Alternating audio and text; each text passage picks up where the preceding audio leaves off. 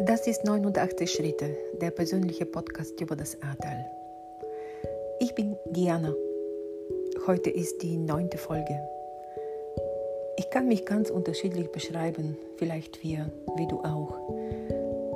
Ich bin Journalistin, ich bin Bulgarin, ich bin Yogalehrerin, arbeite therapeutisch mit Gruppentherapie. Ich bin Hobbygärtnerin und so weiter und so weiter. Aber diesen Podcast mache ich aus einem bestimmten Grund. Ich bin Betroffene. Und das macht die Treffen mit den Menschen im Ahrtal, die auch betroffen sind, für mich ganz besonders. Weil jedes Treffen berührt einen verschiedenen Aspekt, einen anderen Aspekt in mir.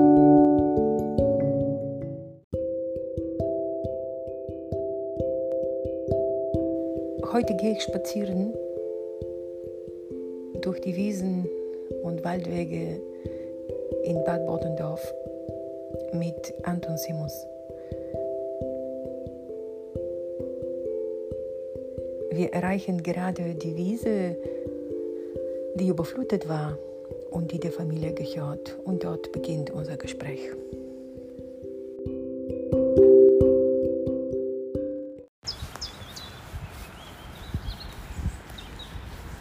Also das ist ja traditionell äh, Streuobstwiese hier eigentlich. Mhm. Wir haben das jetzt verwittern und verwildern lassen, alles über, pff, ja, solange ich dafür zuständig bin, seit den 80er Jahren und haben gedacht, äh, ja, so als Biotop. Viele Tiere, Vögel haben hier drin genistet und so.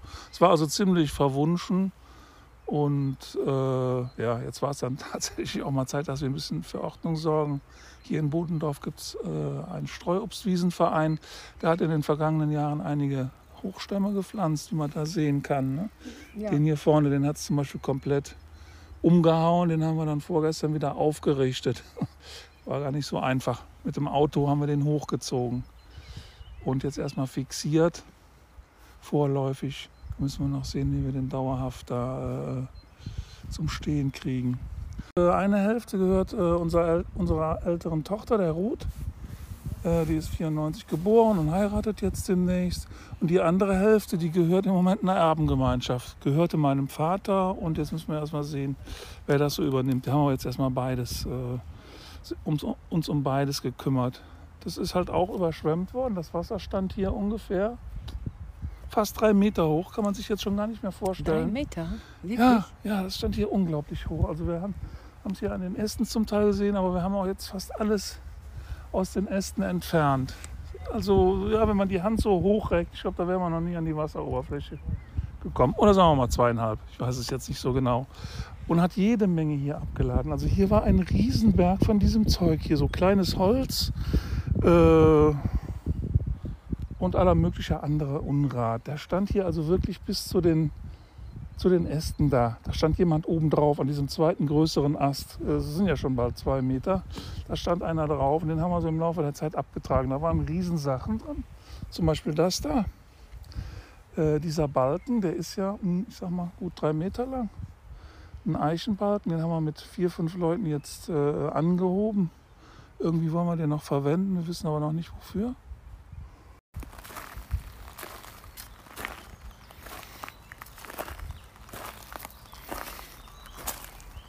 Das ist schon lange im Familienbesitz.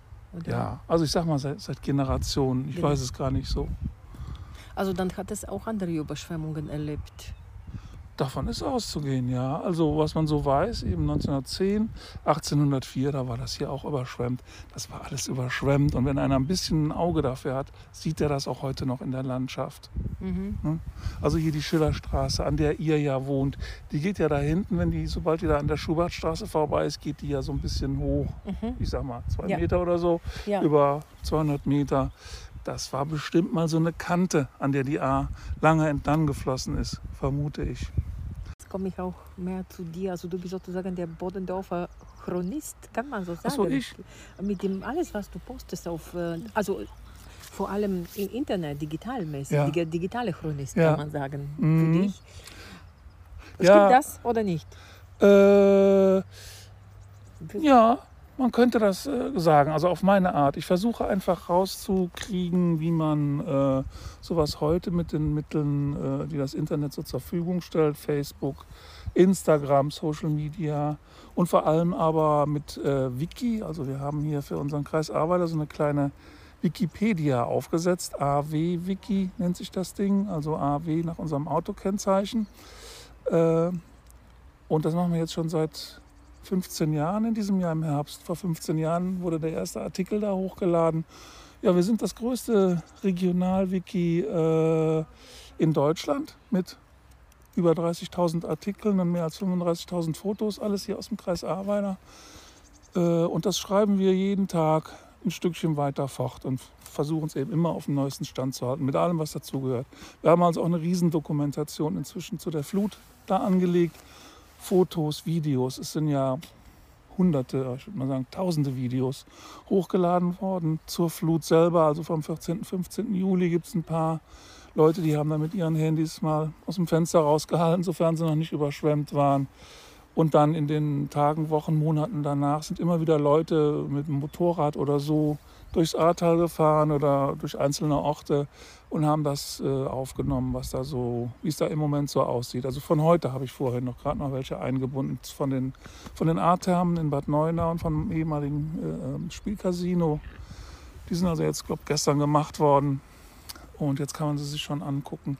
Also so machen wir, ich sag mal, so eine Universalchronik des Kreises Ahrweiler mit inzwischen mehr als 1000 Leuten, ich glaube 1300 Leute oder so, haben sich da angemeldet und machen mit. Und jetzt nach der Flut hattet ihr viel mehr zu tun, oder? Im Vergleich Ach, zu. Die Flut war ja eine Katastrophe für, auch für dieses Projekt. Erstmal. Also wir haben eben unser Haus mit einem Doppelgrundstück, was eben total äh, abgesoffen war. Mit allem, was dazugehört. Das brauche ich ja hier keinem zu erzählen, was das bedeutet. Und dann dieses Grundstück und noch ein größeres Grundstück auf der anderen Seite des Dorfes Richtung äh, Lorsdorf. Und dann haben wir noch ein paar Weinberge in Ahrweiler. Die sind zum Glück nicht abgesoffen, aber die müssen eben auch versorgt werden. Also ich muss, jetzt wächst es also wie verrückt. Jetzt in den nächsten Tagen muss ich mit dem Anbinden fertig werden.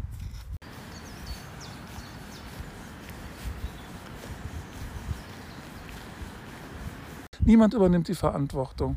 Das finde ich auch ein Unding, dass das den Menschen hier zugemutet wird im Tal. Also keiner hat sich entschuldigt, keiner hat ein äh, Wort, des, Wort des Mitleids. Mitleid vielleicht schon, aber vielleicht nicht mit, mit Verantwortung. Verantwortung, ja. Es gibt doch, also in Deutschland gibt es doch für alles und jeden Hierarchien. Äh, äh, aber es gibt niemanden, der eben sagt, hier, die Leute, die mir irgendwie untergeben sind, denen habe ich nicht gesagt, Freunde, da kommt was Dickes auf uns zu, veranlasst alles, was notwendig ist, um, um äh, den Schaden so gering wie möglich zu halten. Es hätte ja kein einziger sterben müssen. Ja? Diese enormen Sachschäden, okay, die waren nicht zu verhindern. Wenn man es früh genug gewusst hätte, also ich sag mal am 14. mittags vielleicht, hätte man noch vieles retten können an Unterlagen und äh, und sowas eben aus dem Keller oder Erdgeschoss woanders sogar hinbringen. Am Nachmittag wann man das Am Nachmittag noch, ja. Äh, ja, dass das nicht geschehen ist und dass eben niemand sagt, ja, tut mir leid, Freund, ich habe da wirklich einen Riesenfehler gemacht. Ich bitte alle, die irgendwie dadurch beeinträchtigt worden sind, äh, um Entschuldigung. Das ist, finde ich, hart. Also das ist, jeden Tag bleibe ich an diesem Gedanken hängen. Seit der Flut. Ja, das ist äh, kein gutes Zeichen einfach. Das kann nicht nur ein gutes Zeichen, kein gutes Gefühl, auch für die Zukunft. Nee, also es ist schon, ähm, ich sag mal, so ein Stück Urvertrauen ist, glaube ich, verloren gegangen, mhm. glaube ich, bei vielen Menschen. Es, wir waren ja eh schon alle so ein bisschen im Krisenmodus durch, durch äh, Corona. Äh, äh und jetzt, jetzt noch dieser unselige Krieg da in der Ukraine obendrauf. Also es ist eigentlich, äh, eigentlich kaum aushaltbar. Ne? Also das Wetter täuscht jetzt darüber hinweg, dass das alles doch äh, ziemliche Missstände sind. Bei dir persönlich, äh, was beobachtest bei dir persönlich? Was hat sich bei dir verändert? Oder? Ja, also natürlich hat uns die Flut wahnsinnig viel Arbeit beschert und ich sag mal, zwei Jahre meines Lebens kostet die mich irgendwie. äh, in denen ich halt viel machen muss, obwohl ich jetzt nicht wirklich viel kann, so was Bauarbeiten betrifft. Ne? Da ist man eben auf Fachleute angewiesen. Aber auch das ist ja schwierig, die zu bekommen. Also man muss halt viel organisieren, viel mit Einschränkungen leben. Ähm, aber das ist irgendwie verkraftbar. Bei uns ist jetzt, also hat es keinen Personenschaden gegeben in der äh, Verwandtschaft und Bekanntschaft. Äh, ja, insofern ist es, ist es alles noch okay. Aber ich, ja, eben, wie ich, wie ich vorhin schon sagte, so, ein Stück Urvertrauen ist da weg. Irgendwie denkt man, ähm, es wird sich schon alles zum Guten hin entwickeln, ja. Oder ich weiß nicht, wer religiös ist, der denkt vielleicht, ja, der liebe Gott, der, der wird schon richten. Also das hat bestimmten Sinn, das Ganze. Äh, also der Glaube daran, der ist mir doch ja, tüchtig abhanden gekommen. Ich meine, ich bin eh schon seit Jahrzehnten kein religiöser Mensch mehr. Ähm, aber jetzt ist es mir trotzdem halt so dieses Vertrauen darauf, dass das alles irgendwo schon auf ein äh, Ziel zuläuft, äh, ja, noch ein Stückchen weiter abhanden gekommen. So möchte ich es mal formulieren. Ja, ich finde es ganz wichtig, jetzt dieses, mit diesem Verlust von Vertrauen äh, einfach weiterzuleben. Also, weil man kann das nicht so sofort zurückbringen, dieses Vertrauen. Nee, man kann das nicht zurückbringen. Ich, ich äh, ich sage mir aber immer, also jetzt muss man halt nur mal in die Ukraine gucken, wenn man da diese Bilder von den Städten sieht, äh, äh da ist das ja hier, sind das ja Kinkerlitzchen dagegen. Ne? Äh, das ja, tröstet einen nicht, aber es relativiert vielleicht äh, äh den Blick auf die eigenen äh, Schäden, die man oder Beschädigungen, die man hier jetzt so hinnehmen musste. Also ich fühle mich eigentlich angesichts dessen, und jetzt ist ja auch schon ein Dreivierteljahr vergangen, möchte ich nicht so in dieses allgemeine Klagelied da mit einstimmen. Wir müssen halt jetzt das Beste draus machen. Und irgendwo, irgendwo ist es auch jeder ein Stückchen weit selber schuld. Wie also diese Hochwässer von 1910 und 1804, die ungefähr auch diese Abmessungen hatten, Dimensionen hatten, wie konnten die so äh, in Vergessenheit geraten? Jeder von uns kann es nachlesen. Im Heimatjahrbuch des Kreises Ahrweiler sind Artikel darüber drin. Unser ehemaliger Ortsvorsteher Dr. Karl August Seel, der war Militärgeograf, wenn ich mich richtig erinnere, äh, der hat mal sämtliche Hochwässer aufgelistet, die noch irgendwie äh, in den Unterlagen, in den Urkunden erwähnt werden, hier im Kreisarchiv und wo der überall gesucht hat. Also eigentlich hätte man es wissen müssen, dass die, welches Potenzial die A hat und dass sie eines Tages wieder so hoch steigt. Es gibt überhaupt keinen Grund dafür anzunehmen, dass sie sich irgendwo dass sie irgendwie domestiziert worden ist oder so. Im Gegenteil, also wir holzen ja immer weiter Wälder ab, wir äh, äh, weiten die landwirtschaftlichen Flächen aus, wir befestigen immer mehr äh, Parkplätze und, äh, und Straßenflächen, also so Verkehrsflächen im Allgemeinen. Es war klar, dass es nur eine Frage der Zeit ist, bis die A wiederkommt. Und da hat jeder hat das für sich ein Stückchen weit verdrängt. Und hast du jetzt Vertrauen, dass durch dieses Geschehen jetzt ein neues Bewusstsein im Ahrtal wachsen kann, äh, dieses nachhaltige äh, Bauen, nachhaltiges. Äh, es, gibt, es, es, wird sehr viel über Nachhaltigkeit gesprochen. Äh, siehst du das, spürst du das und glaubst du daran? Ja, ich denke schon, dass sich da einiges äh, ändern wird. Äh, das kostet natürlich auch Zeit und Zeit haben die Menschen jetzt hier eigentlich nicht. Die wollen möglichst schnell wieder halbwegs so leben, wie sie mal gelebt haben. Aber der Wiederaufbau ist eine sehr, sehr komplexe Angelegenheit. Allein diese Infrastruktur mit Gasversorgung, Wasserversorgung, Abwasserentsorgung, äh, das muss eben alles sauber koordiniert werden. Die unterschiedlichen äh, Anbieter und Behörden, Genehmigungsbehörden, die müssen das eben sich angucken und schauen, ob das so äh, genehmigungsfähig ist. Das dauert alles viel Zeit, aber ich hoffe, dass es äh, ja, insbesondere auf diese Nachhaltigkeit beim Bauen, bei der Ausweisung von äh, Baugrundstücken, bei der, ähm, ja, bei der Gestaltung der A, wie sie künftig mal aussehen wird. Also ich hoffe, dass man ihr da mehr Freiraum lässt.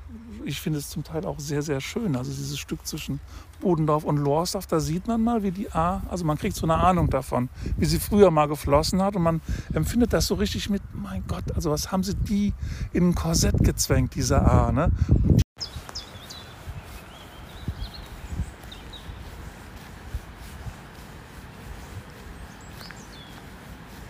Wir wollen ja eigentlich nicht äh, wieder genau dahin, wo wir vor dem Hochwasser waren, sondern wir wollen irgendwo ein bisschen woanders hin, wo es irgendwo besser ist, sinnvoller, nachhaltiger, äh, äh, weniger Hochwasser gefährdet. Und das erfordert eben Zeit, sich genau zu überlegen, wohin wollen wir, warum wollen wir dahin und wie kriegen wir das gebacken.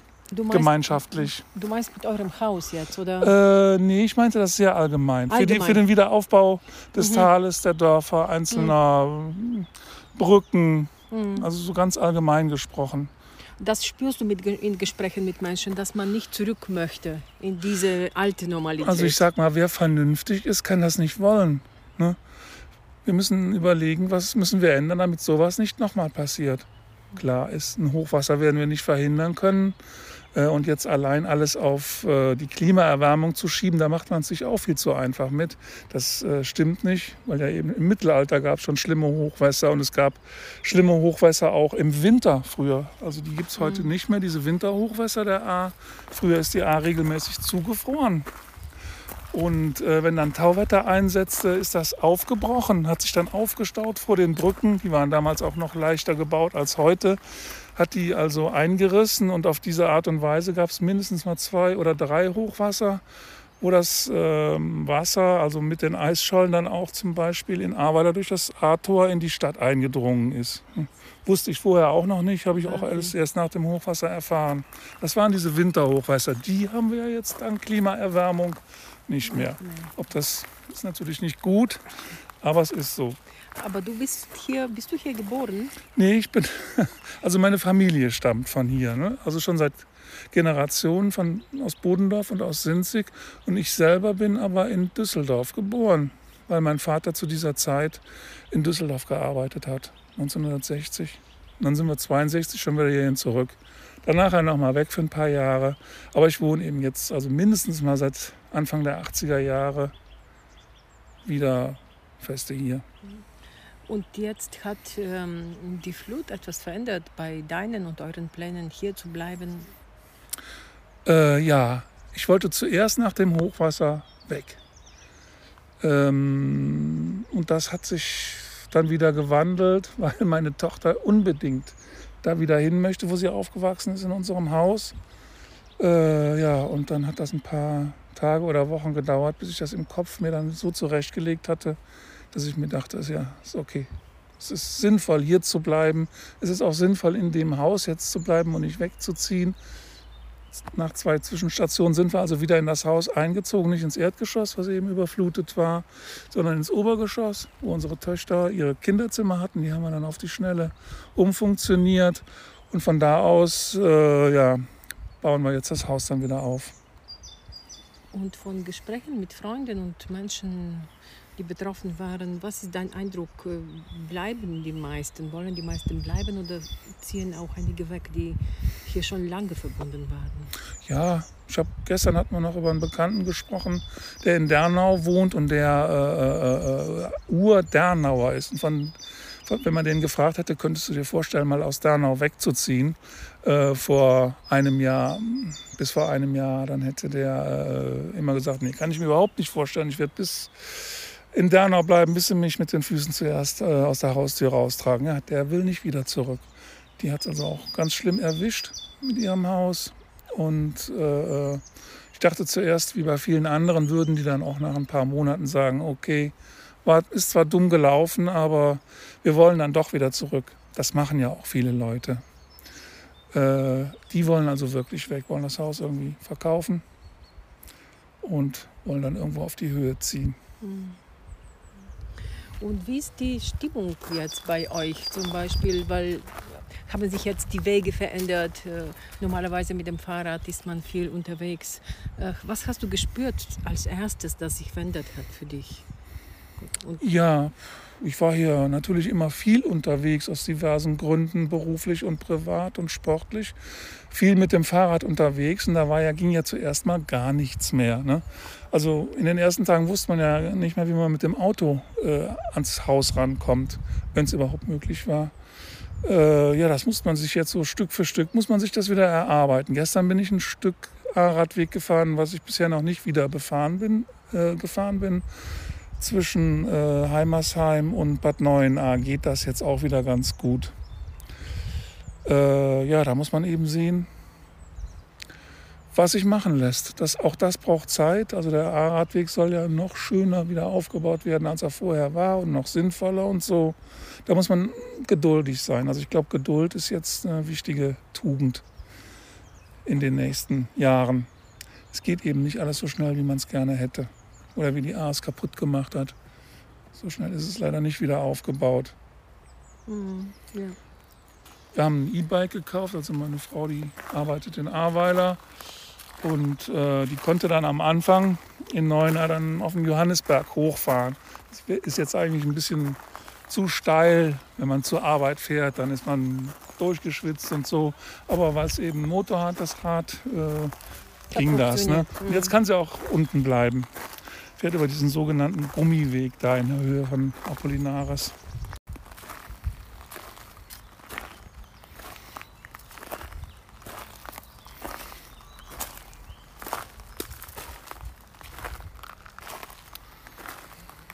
ja, die Menschen müssen sich jetzt auch wieder so ein bisschen, müssen wieder so ein bisschen warm werden mit der A. Das geht mir irgendwie auch so. Die ist ja beworben worden als die liebliche A. Und jetzt hat sie uns mal ganz deutlich gemacht, dass das ja auch ganz schön garstig sein kann. Und sie sieht auch irgendwie so ein bisschen beängstigend aus, wenn man jetzt in das Wasser reinguckt. Hat vielleicht damit zu tun, naja, dass rechts und links überhaupt noch nichts wieder grün ist. Äh, und auch damit, dass das Wasser noch irgendwie trüb ist, weil noch viele äh, äh, Abwässer da reinfließen, vermute ich. Ja, das wird schon eine Weile dauern und man wird es immer irgendwo im Hinterkopf behalten, äh, was da so drin steckt in diesem normalerweise kleinen und beschaulichen Flüsschen. Ja, braucht das alles so eine gewisse Reifezeit. Also ich bin selber Gästeführer in Ahrweiler ist die erste Gästeführung wieder gelaufen. Äh, Ahrweiler im Wiederaufbau heißt, äh, heißt der Titel, glaube ich. Und Bad Neuenahr im Wiederaufbau. Weil einfach auch viele Menschen wissen wollen, also Was Interesse halber. Ich, ich, würde das jetzt nicht Flutkatastrofentourismus oder sowas nennen. Sehe ich ja bei mir selber. Ich gucke ja auch mal, äh, wenn, sich, wenn sich die Man Möglichkeit interessiert sich einfach. Ja, ja, wie, wie, wie ja. haben die es äh, hingekriegt bis jetzt? Äh, und so möchte man eben auch Auswärtige hier einladen und durch die Stadt führen auf geeigneten Routen, auf geeigneten Wegen, um denen halt zu zeigen, wie die Flutnacht gewesen ist da in Ahrweiler und in Bad 9a. Äh, naja, und äh, wie es jetzt im Moment ausschaut, wo eben alles entkernt ist und der Wiederaufbau begonnen hat. Meine Frau, die hat das heute Morgen noch gesagt am Frühstückstisch. Gestern wären Leute da gewesen oder öfter kämen Leute in den Winzerverein in Ahrweiler.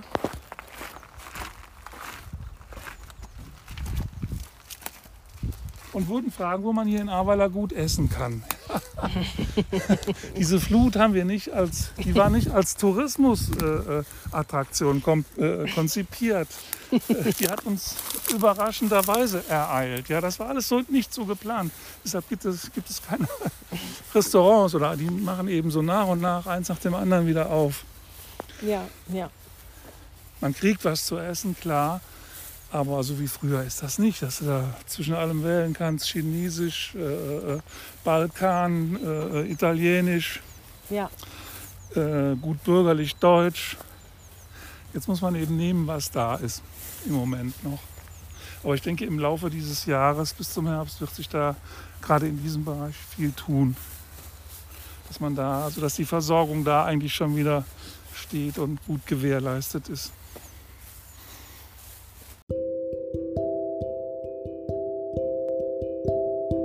Anton Simons aus Bad Bodendorf. Das Gespräch beenden wir auf unserer Terrasse mit einer Tasse Kaffee.